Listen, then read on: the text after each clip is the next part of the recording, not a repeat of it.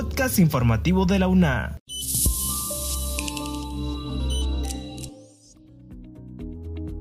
Bienvenidos a este espacio de divulgación de la Universidad Nacional Autónoma de Honduras. Les saluda Yessi Arita. En esta edición te contamos sobre las resoluciones tomadas durante la sesión virtual del Consejo Universitario. También te contamos las acciones que realiza la UNA para ayudar a los hondureños que fueron afectados por la tormenta ETA. Roger Barrientos nos comenta al respecto. En el portón principal de la entrada peatonal de la Universidad Nacional Autónoma de Honduras se encuentra el centro de acopio para recolectar víveres y socorrer a los compatriotas afectados por el huracán ETA. En esta carpa se encuentran estudiantes, profesores y empleados de la institución debidamente identificados con su carnet y chalecos de voluntarios, los cuales reciben los donativos. Erin Matute, jefe de desarrollo humano de la Vicerrectoría de Orientación y Asuntos Estudiantiles BOAE, se refirió al respecto. Escuchemos. La universidad abrió centro de acopio en Ciudad Universitaria para recolectar víveres e insumos de emergencia para los damnificados de la emergencia de la tormenta tropical. De quienes están participando son estudiantes, docentes y personal administrativo de la UNA. Y a medida se vaya eh, mejorando las condiciones de emergencia en los centros regionales, los centros estarán abriendo sus centros de acopio. Como por ejemplo, hoy eh, Olancho está haciendo visita a todos sus docentes que están donando para recolectar y llevarla al centro regional. Comayagua está preparando dos centros de acopio, uno en, en La Paz y otro en Comayagua para poder hacer la recolección y así vamos a ir en cadena con el resto de los centros regionales. De igual manera, la Universidad Nacional Autónoma de Honduras en Valle de Sula abrió sus puertas a todas las familias de la comunidad universitaria que necesitan un lugar seguro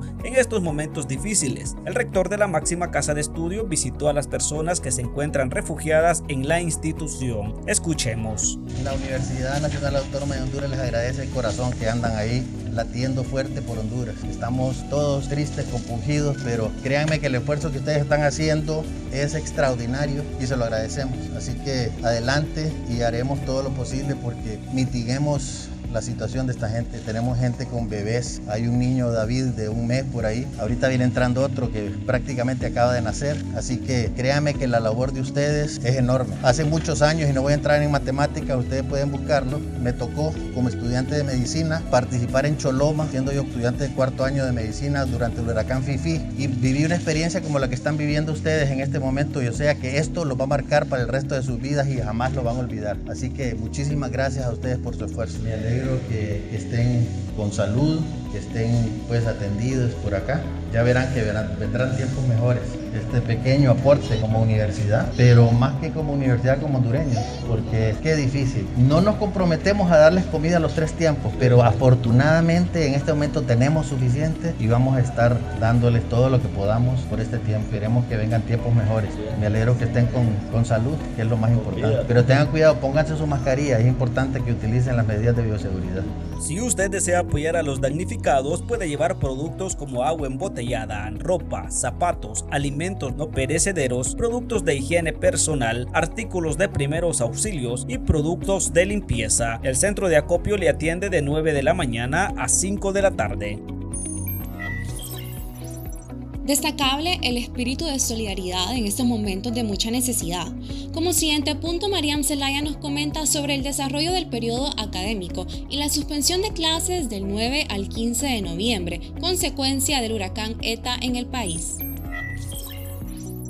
Debido a la emergencia por el huracán ETA, mediante un comunicado, la Universidad Nacional Autónoma de Honduras informó la suspensión de clases, exámenes y demás actividades académicas desarrolladas bajo la modalidad virtual del 9 al 15 de noviembre del año en curso, mismas que deberán programarse dentro de las fechas establecidas en el calendario académico para asegurar el desarrollo exitoso del tercer periodo académico 2020. Asimismo, manifestaron que la UNA se encuentra apoyando de manera activa a las personas que se han visto afectadas por la tormenta ETA a través de la habilitación de centros de acopio para la recepción de víveres y demás insumos a nivel nacional, así como albergues establecidos en los campus de Valle de Sula y el Centro Universitario de Juticalpa Olancho. Por último, la Rectoría de la máxima casa de estudios agradeció a los trabajadores, docentes y estudiantes que se han reincorporado de manera proactiva y voluntaria a las diferentes actividades de apoyo en los albergues y centros de acopio habilitados. También a la población hondureña por mostrar su total solidaridad en estos momentos difíciles.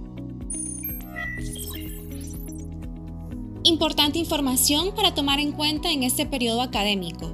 Como último punto, Roger Barriento nos informa sobre los nuevos acuerdos, convenios y resoluciones aprobados por el Consejo Universitario de la máxima casa de estudios. Escuchemos.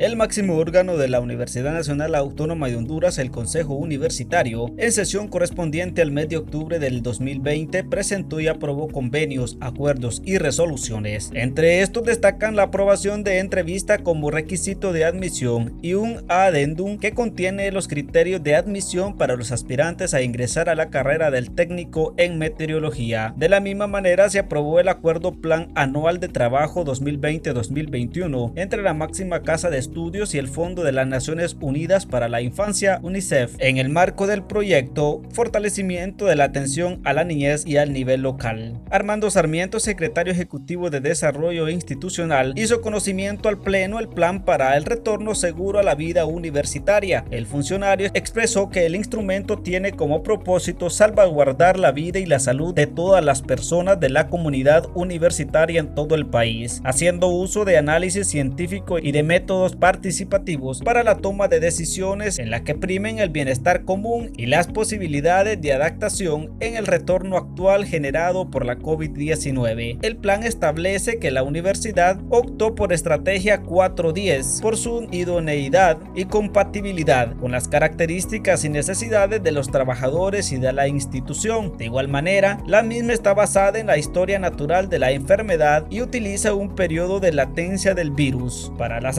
actividades laborales y presenciales y el periodo de alta infectividad para el confinamiento y teletrabajo. Estas han sido las noticias. Les agradecemos a ustedes por escuchar este podcast. Recuerden mantener las medidas de bioseguridad y actuar con responsabilidad ante la pandemia del COVID-19. Encuéntranos en las plataformas de Anchor y Spotify. Se despide Jessy Arita. Hasta la próxima.